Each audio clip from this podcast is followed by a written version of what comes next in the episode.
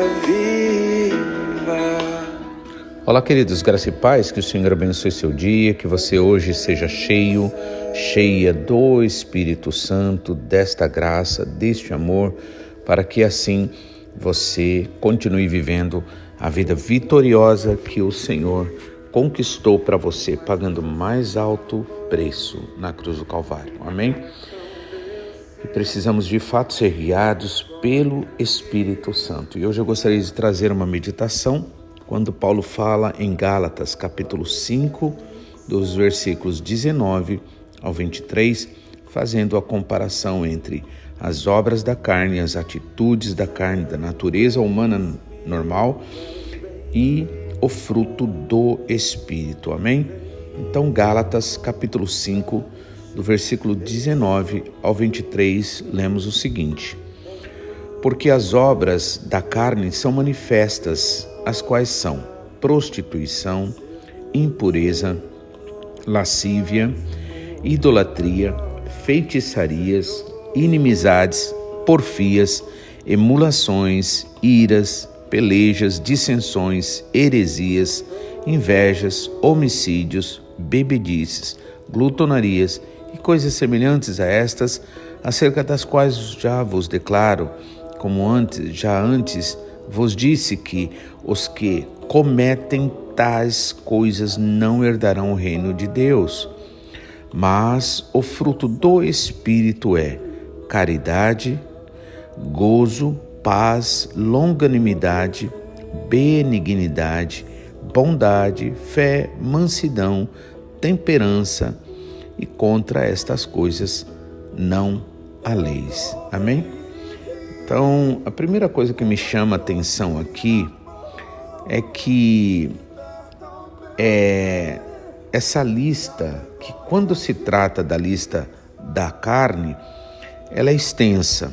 Por exemplo, contando, né? As obras da carne são manifestas, as quais são o quê? Primeiro, prostituição. Dois, impureza. Três, lascívia. Idolatria feitiçarias, inimizades, porfias, emulações, iras, pelejas, uh, dissensões, heresias, invejas, homicídios, bebedices, né? Já deu 15, né? Continuando, é, glutonarias, né? 16. Então, apresenta aqui 16 atitudes da carne né? É dizer assim, porque as obras da carne são manifesta, né? Existe a manifestação, ou seja, concretização, né? E aqui contamos 16 itens. E aí Paulo resume dizendo e coisas semelhantes a estas, ou seja, coisas que vai pelo mesmo caminho, né? Agora, acerca dos quais vos declaro que, como já dantes é, vos disse que os que cometem tais coisas, ou seja, os que vivem na prática de tais coisas, é bem verdade que, como a Bíblia deixa bem claro, que nós somos é, salvos pela fé, né, em Cristo Jesus, é a graça através da fé em Cristo Jesus, né, e não pelas obras em si. E é verdade que em um momento ou no outro podemos sim e cometemos erros, né? No entanto, a diferença também está que, eh, como a Bíblia deixa claro, que o justo poderá cair, ou seja, há uma possibilidade, né, de ele vir a cair, uma possibilidade, mas não permanecerá caído, né? Então, justo poderá cair, mas é, ele é levantado né, pelo Espírito do Senhor, pela graça, pela misericórdia do Senhor, né? Ele é levantado. Então, ele não permanece, ele não fica, né, na prática, porque por ser guiado pelo Espírito Santo. Então, o justo poderá cair, mas o Senhor o levanta. A Bíblia deixa bem claro isso. Então, eu contei 16 itens, né? E agora, quando ele fala sobre é, o fruto do Espírito, olha só que interessante, as obras da carne. Então, ou os frutos da carne também pode ser, né? A manifestação. Quando fala de fruto, fala de manifestação, de concretização de algo que a gente não vê o processo acontecer, né?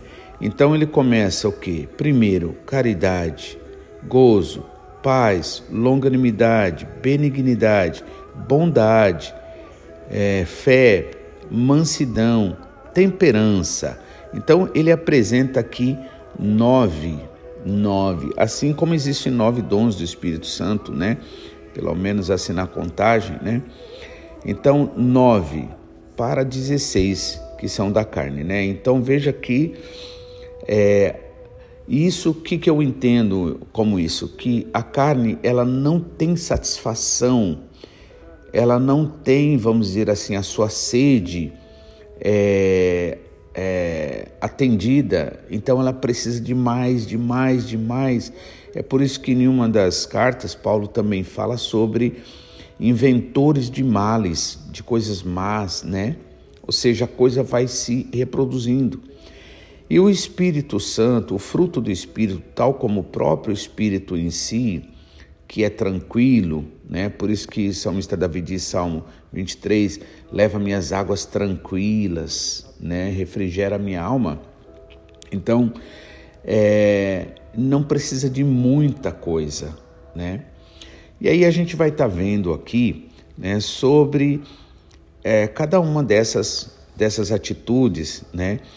E isto para que a gente possa estar tá orando, para que a gente possa estar tá pedindo ao Senhor, possa estar tá tendo também mais consciência, clareza, né, de atitudes nossas que nós precisamos orar, que precisamos fazer como Jesus Cristo disse: vigiai e orai, para que não entreis em tentação, ou seja, preste atenção, né? E juntando com isso, você faz o que? Você ora, presta atenção, vigia, né? entende? E esse vigiar significa o quê? Por exemplo, quando se vigia, vigia guardando-se alguma coisa. E é, vigiar significa guardar a palavra de Deus, como o salmista Davi disse: Guardei a tua palavra no meu coração para não pecar contra ti, para não desagradar o Senhor. Né? Então, as obras da carne, ou seja, é a natureza pecaminosa, é a tendência, né? ao mal, ao pecado, aquilo que nos afasta de Deus, aquilo que não agrada a Deus, com seus desejos corruptos, os quais eles continuam, né? ou seja, essa natureza pecaminosa, ela insiste, né? porque um dia, como nosso pastor sempre nos explica, demos direito ao inimigo, né? ou seja, desobedecemos a voz do Pai que disse: Não comer da árvore da ciência do bem e do mal, porque no dia que vocês comerem, vocês vão morrer. Ou seja, e morte significa separação de Deus, separação daquilo que é fonte de vida, que é o nosso Pai Celestial. E aí desobedecemos, de, é, dando direito então ao inimigo, e hoje nós vivemos essas situações aqui na Terra. E eu sei que muitas vezes eu e você, a gente quer se livrar totalmente. Né? É uma luta constante, é uma guerra espiritual. O inimigo ele tenta de todas as formas, mas você sabe que a única coisa que te satisfaz mesmo de verdade é você fazer a vontade do Senhor, é andar no Espírito. Então, portanto, não desista, persista, continue, porque o Senhor Jesus deixou claro que a vitória será daqueles que forem até o fim, né? Então, é, e aí ele começa, né? que aqueles que praticam as obras da carne não poderão herdar o reino de Deus. O reino de Deus, a Bíblia diz, não é comida nem bebida, mas é paz, amor, alegria no espírito. Ou seja, isso é como buscar, querer usar é, algum tipo de droga, algum tipo de química e quer se satisfazer, quer se acabar com aquela angústia, acabar com aquele vazio, aquela falta de sentido na vida e aí a única coisa que a pessoa consegue é deixar o buraco mais, é, mais amplo ainda, né, se, se sentir mais vazio ainda. Ou seja, não satisfaz, não satisfaz. A única coisa que nos satisfaz é a gente viver na simplicidade do Espírito Santo. Portanto, o objetivo da palavra aqui não é acusar, o objetivo da palavra é nos orientar e nos colocar numa postura de vigilância, como Jesus Cristo disse, vigiai, e também de oração, pois o próprio Jesus disse: vigiem e orem, para que vocês não caiam em tentação. Ou seja, vigie a palavra, vigie aquilo que o Senhor te dá. O Senhor quer dar visão espiritual para você, quer dar entendimento espiritual para você. O Senhor quer é, que você exerça domínio sobre os sentimentos carnais, naturais, sobre a natureza pecaminosa, né? Por isso, o apóstolo Paulo, usado pelo Espírito Santo, ele nos trouxe esse ensinamento. Então, vamos vendo. Se não der para ser só nesse é, nesse momento aqui nesta meditação, a gente continua na próxima. Mas vamos lá. Então, em primeiro lugar, ele diz o seguinte: as obras da carne é, se manifestam, as quais são aí prostituição, que significa a palavra grega, né, porneia, que é imoralidade sexual de todas as formas, incluindo também é, mesmo aquilo que se vê, mesmo aquilo que se lê, porque isso era muito comum. Então, prostituição é algo que está relacionado de uma forma generalizada, né? E por que que o apóstolo Paulo fala sobre isso? Por que que Deus usou para, né? Para que a gente possa então orar pedindo ao Senhor o contrário. E é verdade, não podemos esquecer o seguinte: o objetivo da palavra é informação, é muitas vezes iluminar, mostrar o que precisa ser mudado na nossa vida, né?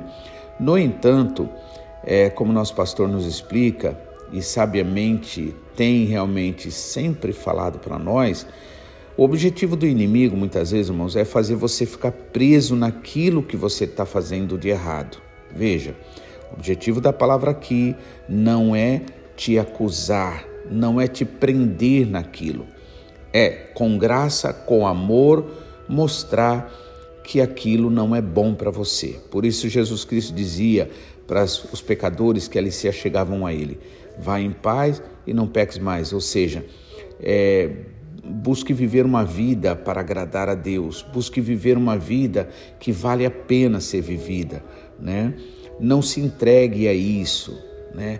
E a própria graça do Senhor Jesus Cristo ali é o que dava força para que eles realmente vencessem o próprio mal que até então eles achavam, acreditavam que não venceriam de jeito nenhum. Então, não esqueçamos desse disso, né? É, o objetivo da palavra não é te prender no mal, naquilo que você está fazendo de errado. O objetivo da palavra é mostrar Jesus, né? Mostrar que o Senhor tem algo contrário a isso, a esse prazer que nunca satisfaz, que nunca dá alegria, que nunca te deixa bem de verdade, né? Então, as obras da carne incluem isto daí, né? Aí dois, né? Os, é, a impureza está relacionado a todo e qualquer tipo de pensamentos também voltados ao lado sexual, né? é, pecaminosos, vícios, incluindo os maus pensamentos e desejos, né, as cobiças do coração, impureza. Lascívia significa é, sensualidade, né? É a pessoa seguir, por exemplo, suas próprias paixões e maus desejos a ponto de perder, né, até mesmo a vergonha e a decência, né? Por isso que Salmo 1 nos diz que Bem-aventurado é o homem que não anda segundo o conselho dos ímpios, nem se detém no caminho dos pecadores, nem se assenta na roda dos escarnecedores. Então, primeiro ouve, depois se detém no caminho, ou seja, fica, vira um vício. E por fim, já está ali tão habituado com aquela situação que já está vivendo num estado onde não tem mais vergonha, não tem mais é, problemas nenhum no que diz respeito a conflitos, né? A pessoa está totalmente ali entregue. Então, a lascívia significa essa, essa, essa sensualidade ao ponto que a pessoa chega a perder realmente a vergonha, perder a, a, o senso né, de decência. E aí, a outra, o quarto ponto é idolatria, que significa adoração de espíritos, né? Ou pessoas, ou ídolos mesmo, aquela coisa que você se volta para o ser humano, se volta para as coisas do mundo, ao dinheiro. A Bíblia diz que a avareza, inclusive, é idolatria, ou seja, amor ao dinheiro, ao ponto de a pessoa viver como se fosse a coisa mais importante que lhe desse condições, lhe desse é, é, realmente ah, assim segurança, né? Então é como se a sua vida dependesse daquilo. Então, inclusive, a avareza significa idolatria, a Bíblia diz também, né? É, é a forma de idolatria. Então, idolatria, em outras palavras, resumidamente, seria o fato de se voltar a, a qualquer coisa, né? É, como se fosse a sua segurança de vida, a sua razão de vida, né? Levando você a amar aquilo, a querer aquilo, né? Por isso que Jesus diz, deixa claro que o amor ao dinheiro, o problema não está com dinheiro, o problema está com o coração que ama o dinheiro e faz do dinheiro o seu próprio Deus. E Jesus falou: ninguém poderá servir a dois senhores, ou há de amar a um e desprezar o outro, ou vice-versa, né? Então não tem como você é, agradar ao Pai e agradar à tua carne. Não tem como você realmente viver é, no espírito e viver na carne. Então, mas porque não é por força nem por violência, quando nós oramos, reconhecemos o nosso erro, o nosso pecado, a nossa falta, a nossa tendência e oramos, o Senhor é aquele que cumpre a sua promessa. Ele nos guarda, é ele que nos protege, é ele que nos impede de pecar. Portanto, né, é preciso nós orarmos, é preciso nós buscarmos ao Senhor. Veja, mais uma vez repetindo, não é se concentrar no erro, não é se concentrar no mal, né? Antes de tudo, também creia numa coisa: Uh, não importa o quanto um filho muitas vezes é errado, o pai ama esse filho, mas a realidade é que se o filho não entender né, a importância de obedecer ao pai, de agradar ao pai, de viver dentro daquele dos ensinamentos do pai, o que vai acontecer? Ele mesmo é quem vai perder de uma forma muito, muito né, intensa aquilo que ele poderia ganhar. Ou seja, a sua vida tem valor, a tua vida tem valor e você não precisa se entregar ao mal, se entregar à mentira. Essa é a mensagem mais forte que existe em todo e qualquer ensinamento para nós. Nós não precisamos do mal, nós não precisamos daquilo que o mundo oferece, daquilo que a nossa carne naturalmente quer. Por quê? Porque o único que pode nos satisfazer é o Senhor. Ele é o único que pode matar a nossa sede, que pode matar a nossa fome e realmente nos dar vida e vida de verdade. Que o Senhor abençoe. Amanhã a gente dará continuidade nessa simples análise aí, lembrando sempre mais uma vez, não para você ficar preso no mal, não para você ficar preso na atitude, mas para você ver que realmente não vale a pena. Amém? E você se volte para o Senhor e procure agradá-lo orando com toda humildade, com toda sinceridade, porque aquele que se humilha diante do Senhor, o Senhor o exalta. Amém? Que Deus abençoe em nome de Jesus e amanhã estaremos de volta, se assim o Senhor nos permitir, em nome de Jesus. Fique na paz.